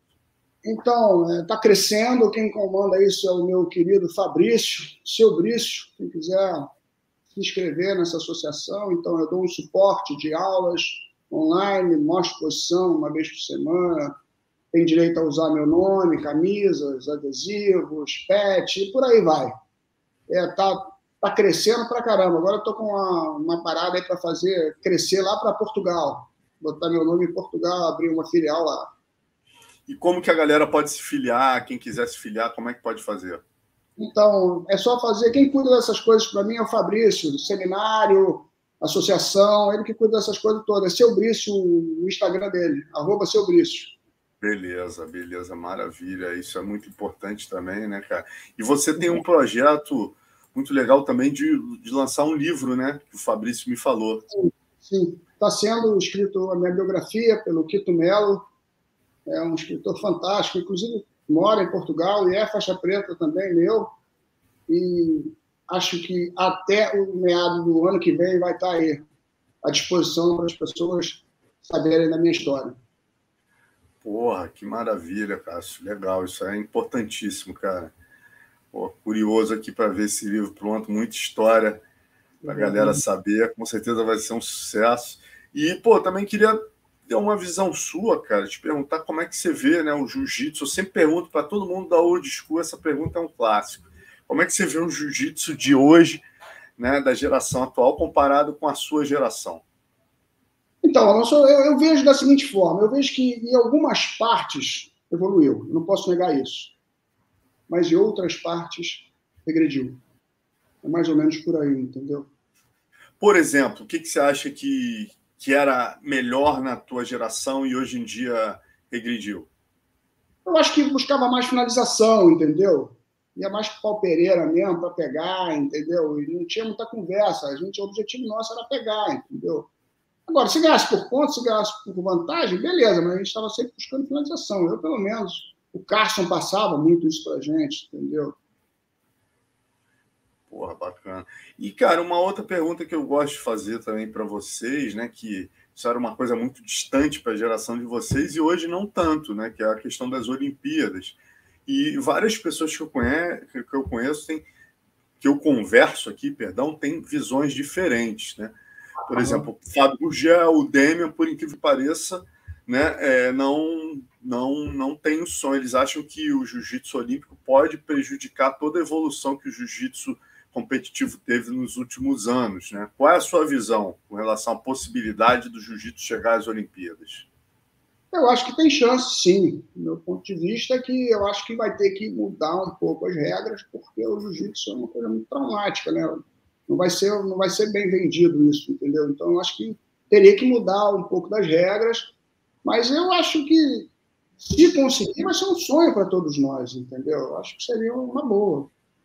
Mudar, fazer um negócio diferente, botar o, o jiu-jitsu sim nas Olimpíadas, porque tem o surf, tem se não me engano, o skate, tem isso, tem aquilo, por que não o jiu-jitsu? O Carlinhos, inclusive, aproveitando a oportunidade, é um cara que eu gosto muito, me ajudou muito no começo. fez, faz um trabalho excelente aí com a Confederação Brasileira de Jiu-Jitsu, entendeu? O Jiu-Jitsu teve, teve um outro patamar depois que o Carlinhos tomou conta, entendeu, desse negócio, entendeu? Então, eu acho que eu acho que é por aí. Bacana. O Carlinhos, sem dúvida, é um cara que revolucionou esse esporte, né, cara? O cara que ficou lá atrás, você viveu muito melhor. Eu cheguei em 92, cheguei no ápice da, dos desentendimentos ali. Eu trabalhava na Kia e pô, tinha a matéria do Robson falando, eu criei um Frankenstein, falando do Carlinhos. Porra, quer dizer, os caras viviam brigando, o Carson mesmo chegava nas competições, era complicado, que tinha roubo. Eu te contei, posso contar a história rapidinho? O Carlinhos salvou minha vida. O Carlinhos salvou é, minha vida. É. Faixa marrom, pô, adoro, adoro jaca com água de coco, é requeijão, tâmara, tapioca. Surfei, escondido do Cássio, é claro. Aí surfei, a roda estava perfeito, os caras me falaram, porra, a tá perfeito, fui pegar onda. Peguei uma onda, pai, fiz um rango desse pesado, demorei umas três, quatro horas, fui treinar, na época de faixa marrom. O Buchaú, pesadão, ele por cima de mim tinha uma congestão. Eu trinquei os dentes lá, quase morri. O Carlinho estava dando aula em cima, desceu, meteu a faixa na minha boca e um roxo. Os caras falaram, meu irmão, eu ia morrer. Cara. O Carlinho voltou, desceu, botou a faixa na minha boca, não deixou trincar os dentes, levou para Miguel Couto e. O Carlinho salvou minha vida, cara. Porra, eu adoro o Carlinho, amarro nele. Cara. Falo com ele, né? a gente troca mensagem, WhatsApp tal. Gosto muito do Carlinho. Né? Eu acho que pô, ele faz um trabalho excelente, cara. Evolucionou indiscutivelmente. Sim, pô, Carlinhos é boa, a dele, entendeu? Agora, deixa eu, uma curiosidade, né, cara? O surf e jiu-jitsu sempre andaram juntos, né? Dos Sim. caras da tua geração, você infelizmente não pegou isso na geração que eu já cheguei em 92, já começa ali a Bad Boy patrocinar campeonatos de faixas pretas é. É, surfistas, né? Na tua geração, cara, quem era o melhor, quem era o melhor surfista da tua geração, da tua galera ali dos anos 80, início dos anos 90? Cara, eu vou te falar a verdade, querido Alonso. Eu surfava, eu no ritmo lá, eu pegava bem, eu, porque eu, eu, eu, surfo os dois lados de frontside, eu não tenho backside, entendeu? Então eu pegava onda bem, dava looping, sabe? Batia e já dava um looping, coisa que ninguém fazia. Mas tinha uns caras bons também, cara. O Real surfava bem. O Real surfava bem. Bom, né? uhum. Mas é, eu, eu, eu acho que eu despontava ali, modéstia à parte, sabe? No surf ali naquela época ali. Pô, pena que não tinha um black belt nessa época, né, cara? Eu peguei, pô, no dia seguinte, cara, o UFC Rio 1, foi até legal que eu tava com os japoneses aqui. Fui uhum. lá pra prainha que tinha um black belt surf, pô, que Cauã Raymond já era black belt, o Rickson, a Arona, uhum. irmão, Macarrão, pô, os, os casca grossa tudo lá na prainha, mar grande. Uhum. A galera botando para baixo lá. É, é, e... é. Eu parei de surfar, né? Na verdade, eu ah, parei. Parou? Parei, porque não, agora eu fiz uma prancha nova com um epox, um pranchão, maneiríssimo. Então, de vez em mexe, eu subo, pego a minha zona, porque é um exercício muito bom. Eu adoro surfar, entendeu? Mas eu fiquei muito tempo sem surfar. Fiquei sem remada, aquelas coisas, eu fiz um pranchão e agora estou super animado. Porra, bacana, cara. É, é e outra, outra pergunta importante, cara, para você, quem foi o maior, independente de Carson, de, da tua equipe, né, de tudo que você viu ali? Eu acho que você não acompanhou tanto né, o jiu-jitsu mais para cá, mas para você, quem foi o maior competidor que você já viu? Cara, eu acho que, Alonso, cada um no seu tempo, sabe? Eu acho que não tem o melhor, eu acho que cada um no seu tempo. Agora, na minha opinião, tiver que. Desculpa. Se tiver que citar um, eu cito Carson Grace. Então, melhor de todos os tempos. Melhor de todos os tempos. Agora, deixa eu te perguntar para a gente se caminhando aqui para o final. Queria te perguntar sobre o MMA, né? Pelo que você falou aí, você não tem acompanhado tanto, mas não, acompanha, acompanha, acompanha. Hoje em dia, de chão, quem é o cara? Essa é a pergunta que eu ia te fazer. Quem é o cara assim que você acha que representa melhor o jiu-jitsu na, na, na, atual geração? Ok. Eu gosto muito do Bronx. inclusive, inclusive, na minha opinião, Aquele Khabib é um monstro, né? O Bronx é o único cara que pode vencer o Khabib. O que, que, que, que, você destaca no, no, no jogo dele, no jiu-jitsu dele? Tudo que tem que fazer. o serviço. Ele faz jiu-jitsu muito bom, Bronx. E troca bem em pé. É bem completo. Eu tenho uma admiração por ele, pelo Khabib. Khabib é um cara muito humilde, isso me encanta. Eu não gosto de cara presepeiro. Gosto da humildade, tá? Sempre me ensinou isso. Eu acho que o maior inimigo do ser humano, Alonso, é o ego. Eu piso no meu ego todo dia. Sempre pisei. Minha maior preocupação na época que eu estava aí no, no comando de tudo, de luta, era não deixar o ego me vencer, porque eu vi vários perdendo a vida por causa do ego.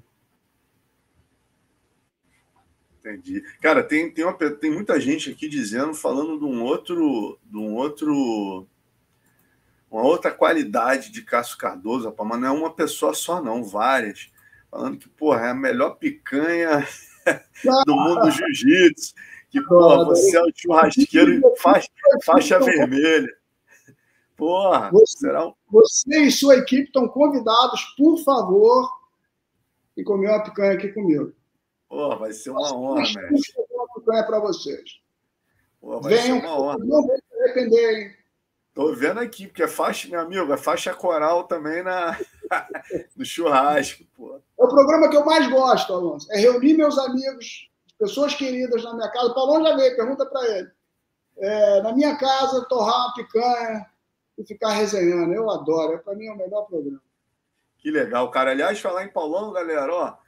Sábado, logo depois do UFC, Paulo Filho vai estar com a gente aqui fazendo uma análise no depois do gongo dessa luta do Borrachinha com Vettori. Tem seis brasileiros ou sete no card, se não me engano, são sete com, com o Paulo Costa, o Borrachinho. Então, galera, vocês estão convidados. O UFC começa mais cedo, começa às duas da tarde, e a luta principal deve rolar ali em torno de 8 horas. Então, acredito que 8h15, 8h30, eu e Paulão devemos estar entrando aqui para analisar o evento. Não percam, valeu? Mestre, é isso, pô. Agradecer muito aqui, uma honra tê-lo aqui, principalmente no dia do seu aniversário aqui. Acho que a resenha, pelo feedback da galera, a galera tá amarradona aqui.